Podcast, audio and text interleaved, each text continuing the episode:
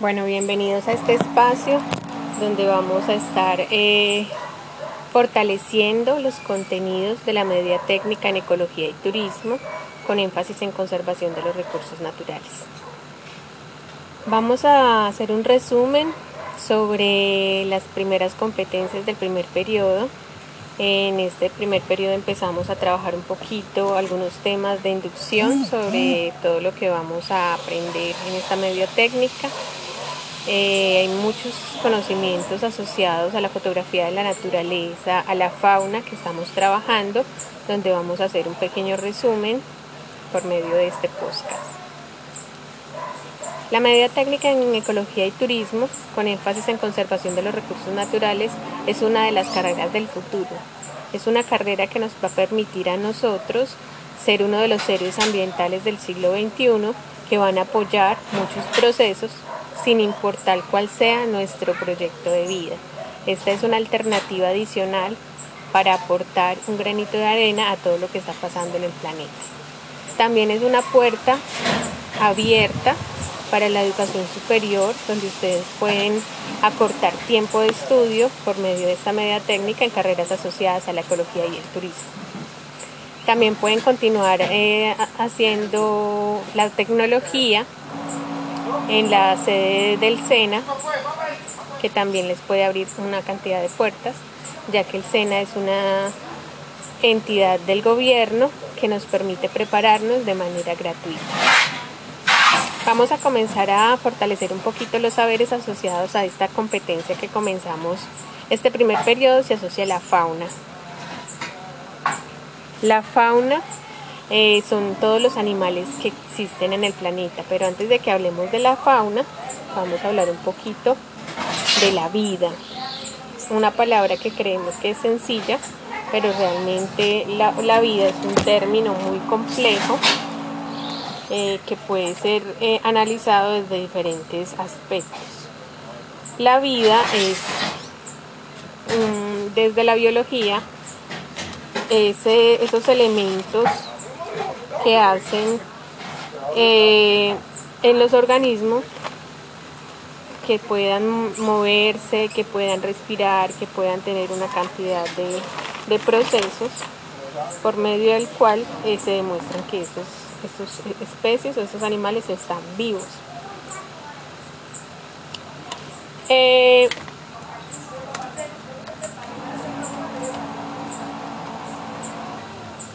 La vida involucra diferentes reinos, como ya los conocemos. Eh, los reinos de la naturaleza es donde están incluidas todos los elementos de la vida en nuestro planeta. Los reinos que tenemos en nuestro planeta, vamos a hacer el recordar un poquito sobre ellos, son cinco. El reino animal, el reino vegetal, el reino fungi, el reino protista y el reino mónira. Estos reinos es una clasificación que se han hecho para poder diferenciar los diferentes organismos que se encuentran vivos. Los reinos que más vamos a trabajar en esta media técnica son dos, que son eh, el reino animal, que ya lo empezamos a trabajar, y el reino vegetal. En nuestro planeta viven miles de millones de seres vivos, pero todos esos seres vivos están diferenciados en estos, reinos. Hay reinos muy complicados de estudiar que son las bacterias, que son muy difíciles de ver, solo las podemos ver a, través de un microscopio. Y los otros reinos eh, son donde están especies que son importantes para la biodiversidad del planeta. No olviden esas palabras, vamos a ir recordando algunas palabras importantes como la palabra biodiversidad. Los reinos de la naturaleza tienen algunas características en común. Esas características se las voy a mencionar así a largo, así como muy resumidas. La primera característica es la nutrición. Eh, los animales necesitan alimentarse, algunos se alimentan de otros seres vivos o algunos generan su propio eh, alimento. Cuando él, genera su propio alimento se llama autótrofo y cuando se alimenta de otro se llama heterótrofo. Otro elemento importante para aprender o repasar son la organización celular. Sabemos que los organismos se dividen en dos, en los organismos unicelulares, que son los que tienen una sola célula, y los pluricelulares, que tienen dos células. También podemos eh, revisar lo que es la tipología celular, que la tipología celular tenemos también dos características y son los eucariotas, que son las que están es un material genético que está rodeado por una membrana y los procariotas que no tienen membrana. También podemos recordar lo importante que es la respiración en, los, en, las, en las especies vivas y puede ser de dos tipos, aerobia que necesita oxígeno para respirar y anaerobia que no necesitan oxígeno. Algunos de los animales que viven en el océano no necesitan eh, el oxígeno como tal, sino que se alimentan de las, de las moléculas, de diferentes moléculas presentes en el fondo del océano. También tenemos la reproducción, que la reproducción es extremadamente importante para la diversidad que hay en el planeta y hay diferentes tipos de reproducción, reproducción sexual, asexual o en las plantas y hongos encontramos la reproducción por esporas. Y, la, y el último elemento para tener presente en los, en los especies es la locomoción la locomoción es lo que se asocia al movimiento de las especies. Esa clasificación de los seres vivos eh, es una clasificación que ha sido variada, ha variado un poquito a lo largo del tiempo. Nuestros padres solo reconocían tres reinos, hoy en día ya reconocemos cinco reinos y es muy importante estos reinos porque nos ayudan a diferenciar algunos elementos que hay entre, los, entre las especies. Entonces, como les dije, acabamos de ser muy fuertes en dos reinos especiales, que es el reino animal y el reino vegetal. En este primer periodo empezamos con el reino animal. Dentro del reino animal eh, hay elementos importantes que hemos repasado. Uno de ellos eh, es importante recordar, es eh, la la retrófica. La retrófica es como una cadena que nos muestra los diferentes procesos de energía que tienen los especies a lo largo de su alimentación. Eh, esta retrófica eh, tiene diferentes clasificaciones, las podemos clasificar como las de nivel 1, nivel 2 y así hasta nivel 6 donde tenemos en la base de la, de la cadena trófica como que todo lo que es inorgánico. Luego tenemos los productores, luego tenemos los herbívoros, que son los que se alimentan únicamente de plantas, tenemos los omnívoros, que son los que se alimentan de todo, comen toda, cualquier cosa, carne, vegetales, todo. Tenemos los carnívoros, que son los que, como dice la palabra, se alimentan de carne de otros y tenemos algo interesante que son los carroñeros, que son los que se alimentan de todo lo que está en, en estado de descomposición en el planeta. Estos carroñeros son extremadamente importantes para evitar enfermedades en el mundo. Entonces, eh, dentro de estos ejemplos de retrófica tenemos también en la base como las plantas.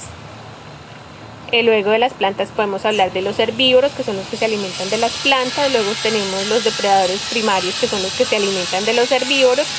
Y luego tenemos unos depredadores secundarios que se pueden alimentar tanto del depredador primario como de los herbívoros. Este proceso de alimentación, yo me como a este, este se come al otro y este se come al otro, es una cadena súper importante conocerla e identificar diferentes elementos dentro de esta cadena porque ellos son los que nos permiten tener una estabilidad dentro de nuestro planeta. Ah, ¿Qué pasa cuando se altera la cadena alimenticia, la retrófica, que suele pasar en algunos territorios? Se generan desequilibrios y eso es, esto nos lleva a sufrir, por ejemplo, epidemias por algunos animales como se han sufrido en Estados Unidos y en Europa, por algunas plagas que se comen todos los alimentos. ¿Y por qué pasa? Porque se matan a las personas, a los animales que se comen esas plagas, esos bichos, y entonces así esos animales pueden proliferarse bastante, eh, no tener depredador y ser un desastre para nosotros los humanos. Por eso es tan importante no destruir la red trófica y permitir que esa red se desarrolle. En Necoclip, por ejemplo, tenemos grandes problemas con las serpientes porque es como cultural que se maten todas las serpientes sin saber qué serpientes son. Igual no se debe matar ninguna serpiente, todas se deben reubicar porque son extremadamente importantes para el equilibrio de la naturaleza.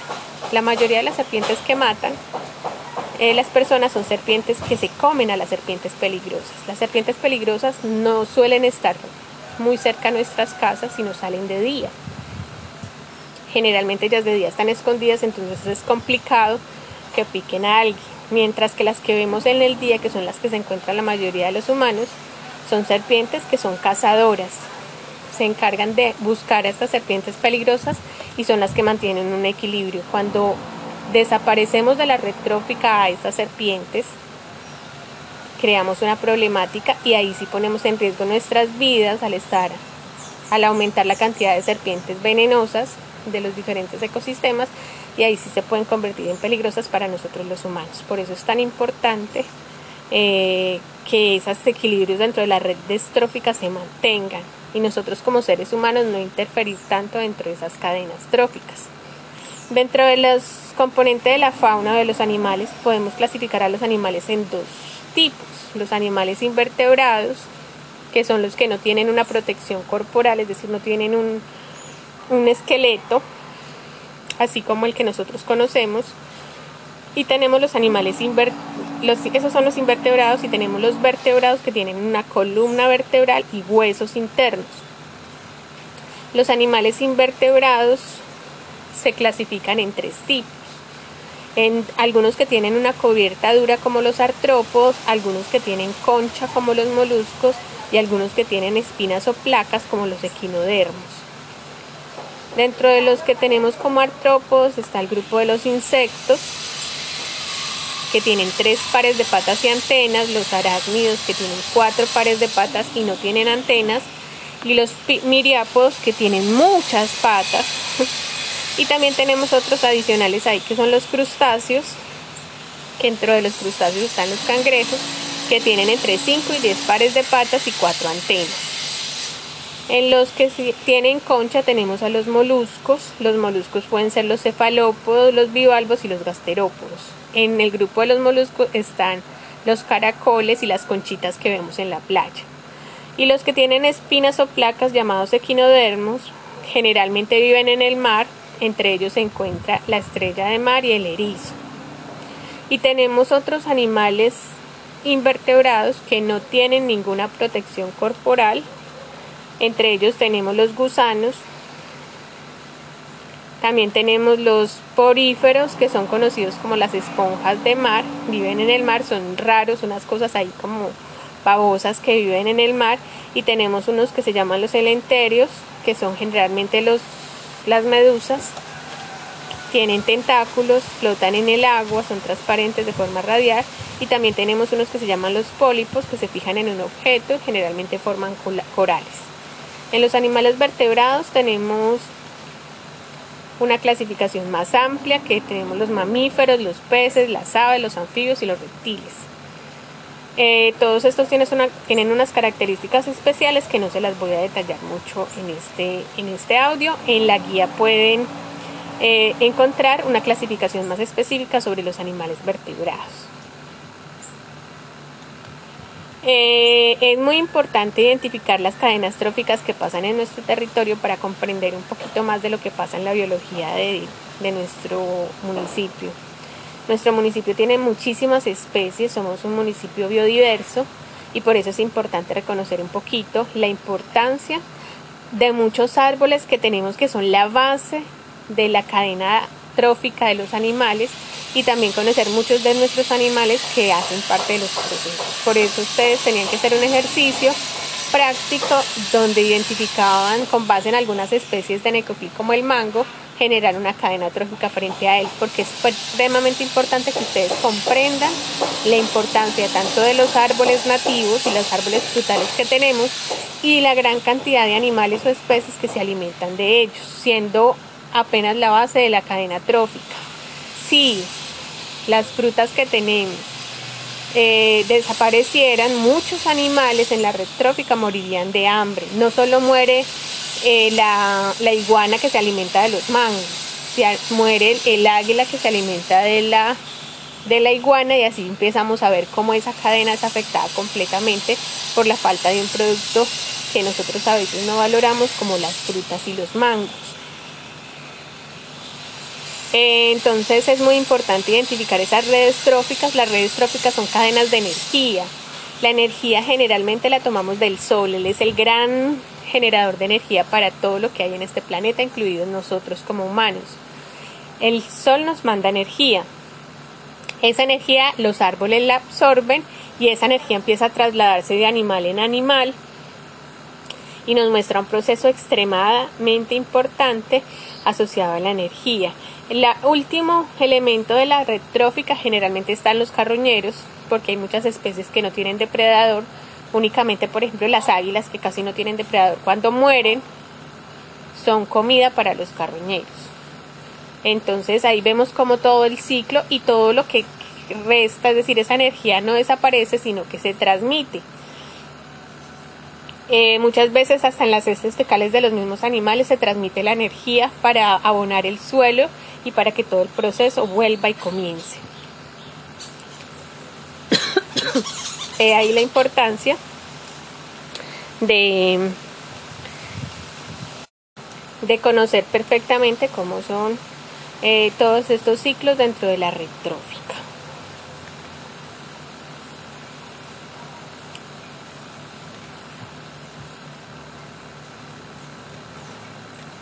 Eh, con esto terminamos las competencias asociadas al al primer mm, módulo que estamos viendo que tiene que ver con la fauna terrestre. Eh, recuerden que es muy importante que empiecen a, leer muchísimo sobre la fauna terrestre. Ya en el próximo periodo vamos a aumentar un poquito ya la profundidad de nuestro conocimiento. Podríamos decir que este primer periodo fue un periodo de resumen y de repaso frente a todo esto que ya lo habíamos visto de pronto en primaria o en otros grados anteriores. Entonces vamos adelante. Los invito mucho a la lectura, a la consulta. Hoy en día hay muchos videos y mucha información que nos sirve para fortalecer todos estos saberes. Es muy importante que cada uno de ustedes ponga de su parte para que el conocimiento les llegue. Porque como estamos en unos métodos de aprendizaje complejos, también necesitamos abrir nuestra mente a esos métodos de, de aprendizaje complejos, investigar mucho, tener curiosidad, no dejen nunca de preguntar, que es la mejor manera de aprender. Entonces, de nuevo les doy la bienvenida a este curso y espero que lo disfrutemos al máximo. Feliz tarde.